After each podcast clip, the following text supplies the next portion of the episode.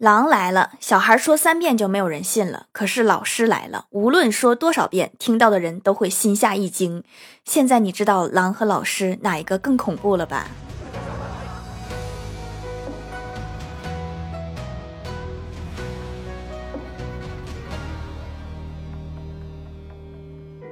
？Hello，蜀山的土豆们，这里是甜萌仙侠段的秀欢乐江湖，我是你们萌到萌到的小薯条。对我来讲。出去跟人玩不叫休息，半夜两点睡觉，中午十二点起床，窝在家里一整天不出门才叫休息。可能有人会说这种作息不健康，那我也睡够八小时了呀。早上我哥一边吃饭一边刷短视频，看到一个养生的视频，这也不让吃，那也不让干，然后我哥就吐槽说：“为什么好吃的东西，比如饮料、烧烤、麻辣烫，都对身体不好？舒服的姿势，比如二郎腿、沙发躺、盘腿，也对身体不好？是不是身体就见不得我舒服？”我记得曾经有个老板说过：“舒服不是给活人的。”哥实在不行，你死一死呢？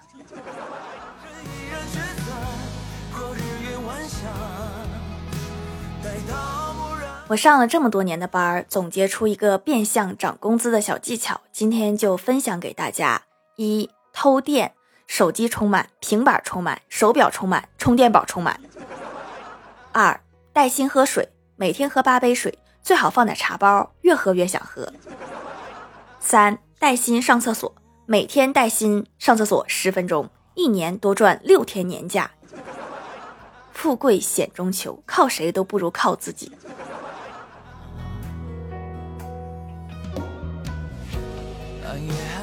欢喜他们公司已经三个月没发工资了，公司眼看着一天不如一天，马上就要黄了。欢喜找到财务结算工资，欢喜说：“我的工资是九千零九十六元。”财务说：“没有零钱，少六块行不行？”欢喜急忙说：“那我给你四块，你给我一万，正好。”一天四块有啥用？还有九百呢呀！我有点理解你们公司为啥一天不如一天了。今天上班来早了，去前台和前台妹子聊了一会儿。她跟我说，前几天一个异性朋友问我借了一千块钱，我想都没想就借了。之后他就经常给我打电话、发短信。昨天忽然说喜欢我，我好害怕，他不会是不想还钱了吧？他这次敢表白，下次就敢求婚，那你这一千块钱永远都要不回来了，千万不能答应他。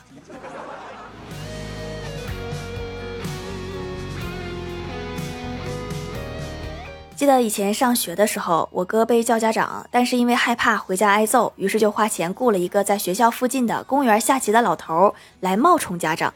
到学校之后，老师看了一眼老头，就小声的问我哥：“你确定这个是你家长？”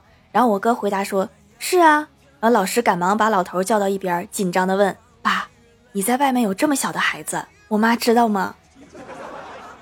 下次找演员最好找远点的，学校附近的很容易穿帮。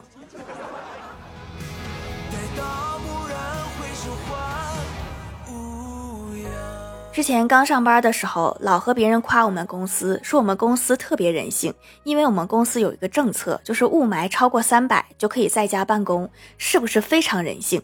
但是后来公司把这个政策给取消了，大家都说老板这是回归了理性，还是年少轻狂的老板好啊？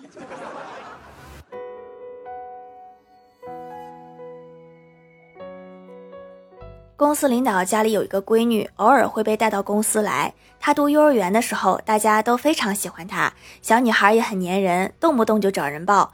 现在她三年级了，也总是找人抱，但是不找李逍遥抱。李逍遥就问她为什么不让她抱。小女孩说：“我现在见的男孩子多了，开始有审美观啦。”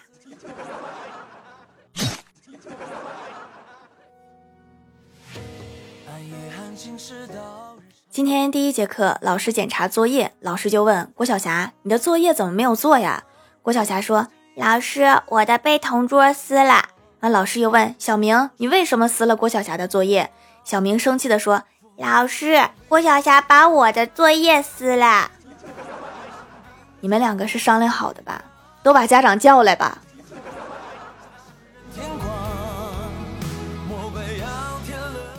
下午，郭晓霞他们班有一节自习课，老师来的时候喝了酒，趴在讲桌上睡着了，然后下面就一片议论声。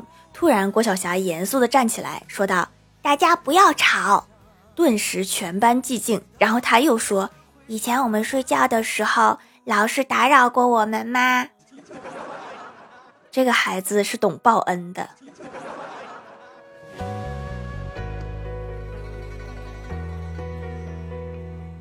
下了班，欢喜去逛街，看中了一件衣服，标价一千块，他觉得有点贵。然后销售妹子就说：“贵，我跟你说，这件衣服原价两千，打了五折之后便宜了一半，就等于你赚了一千。虽然你花出去一千，但同时你又赚回来一千，所以这件衣服就相当于白送，你懂吗？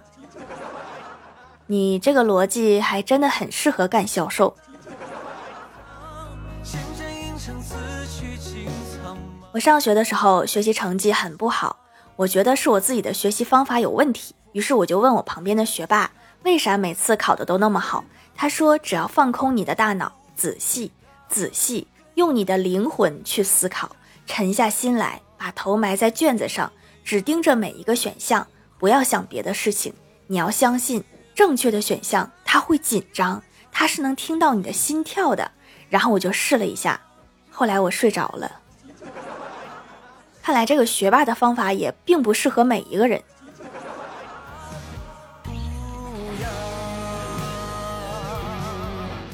我哥这个人特别的懒，懒到洗脸洗脚都用一个毛巾。我实在是忍不住了，我就跟他说：“你能不能干净点？洗澡擦脸用一个毛巾也就算了，你擦脚还用这个？”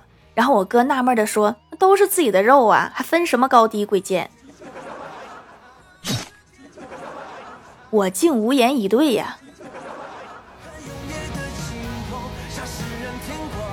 今天家里吃水煮肉片儿，我夹起一片肉片儿，刚咬了一口就掉到了老爸的脚边儿，然后老爸一脸心疼的捡起来，连吹带擦地，然后用手指弹了弹。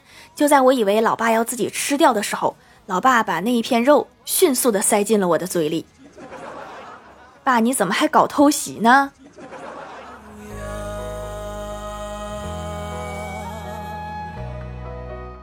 上大学的时候，有一次考试，坐在我前面那个男生一直在瞟边上那个女同学的试卷，那个女同学就发现了，不但没有告诉老师，反而挪了挪卷子，方便那个男生更容易看到。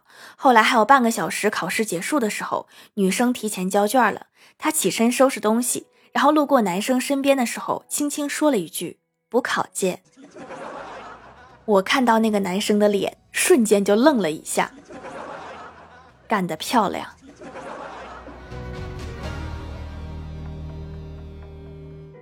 嗨，蜀山的土豆们，这里依然是带给你们好心情的欢乐江湖。喜欢这档节目，可以来支持一下我的淘小店，直接搜店名“蜀山小卖店”，数是薯条的数就可以找到啦。还可以在节目下方留言互动，或者参与互动话题，就有机会上节目哦。下面来分享一下听友留言。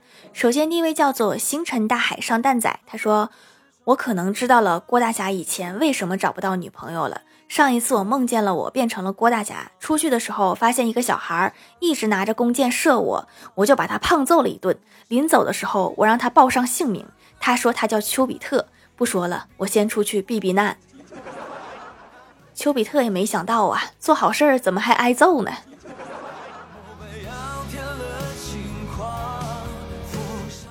下一位叫做两只海狮，他说：“条，我认识一个群演，他每次都化不同的妆，演不同的人，但是每次都尬，而且他演的每一次都活不过两集。他活不过两集的原因，可能就是他的演技实在是太尬了。但凡他演的好一点，他都能活到三四集。”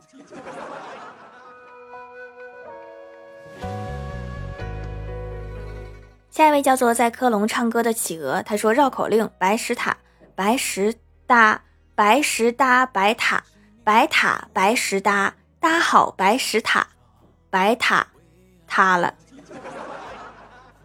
塔塌了可还行。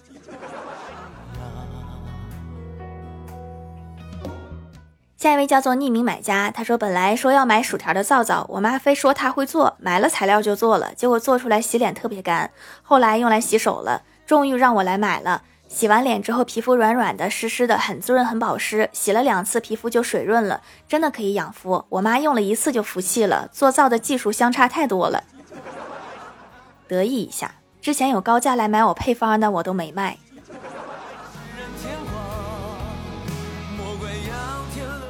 下一位叫做 emo 的奶油瓜子，他说断断一枚，小明新理了发，第二天来到学校，同学们看到他的新发型，笑道：“说小明，你的头型好像个风筝哦。”然后小明觉得很委屈，就跑到外面哭，哭着哭着他就飞起来了。我以为是跑着跑着才能飞起来，看来这个风筝设计的确实不错哈，都不用助跑。下一位叫做蜀山派紫薯真君，他说：“问熊孩子太调皮，头卡在栏杆里出不来了怎么办？是该打幺幺九还是打幺二零？答：皮鞭蘸碘伏，边打边消毒。你这个方法是不是有点沙听呀？”下一位叫做吾将逝去而君永恒。他说盖楼，如果你月薪一万，想在北京买房子，不妨先定一个小目标，比如先活他五百年。你确定五百年够吗？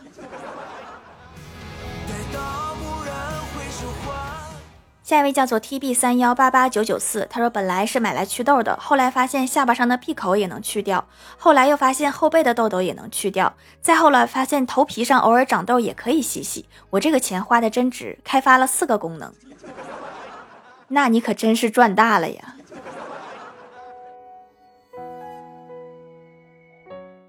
下一位叫做彼岸灯火，他说每月五号发了工资之后，小伙都会把工资全部上交给妻子。今天小伙领了工资回家，正好遇到上电视台欧冠的直播，津津有味的看了起来，把什么都给忘了。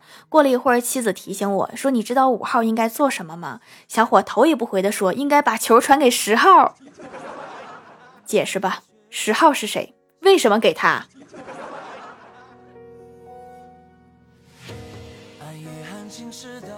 下一位叫做百什么鱼，他说条的手工皂太棒了，特别是送的巧克力，丝滑柔顺，入口即化，回味无穷，顶饿效果很好，好吃不上火，孕妇零食无添加，小小一片，低血糖患者可以吃，简单方便，真是亲粉丝哈，一句都没夸手工皂，净夸我送你那零食了。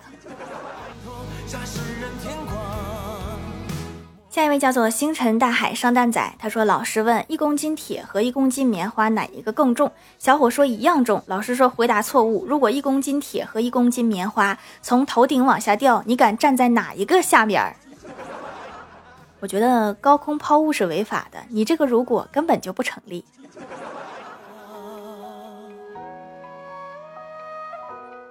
评论区互动话题：说一句你现在能想到的古语。我是学生小刘，说金木水火土，上山打老虎。我记得是一二三四五上山打老虎呢。下一位叫做薯条的小夫人，她说《长安三万里》中李白说过：“两岸猿声啼不住，轻舟已过万重山。”你这个电影确实没白看呢。萌萌的甜甜说：“借问酒家何处有？三点一四一五九。文科理科都不怕，朗朗上口走天下。”薯条的小妇人说：“少小离家老大回，安能辨我是雄雌？”这些年在外面都经历了些什么呀？不是你最近是不是在看《一念关山》？蜀山派幼儿园抢饭第一说：“众里寻他千百度，蓦然回首，那人仍对我不屑一顾。何必单恋一枝花？白头不一定是他。”下面来公布一下上周一零四七级沙发是蜀山派小竹子盖楼的有蜀山派小竹子两只海狮萌萌的甜甜薯条的小夫人我是大傻子达达 emo 的奶油瓜子儿。花生中的小薯条，蜀山派紫薯真君，吾将逝去而君永恒，彼岸灯火，阳光开朗薯条酱，星辰中的美人鱼，幺三六四三八六 kvvj，蜀山派弟子吉兰。小天上天了，蜀山派紫薯真君，感谢各位的支持。好了，本期节目就到这里啦，喜欢的朋友可以来蜀山小卖店支持一下我。以上就是本期节目全部内容，感谢各位的收听，我们下期节目再见，拜拜。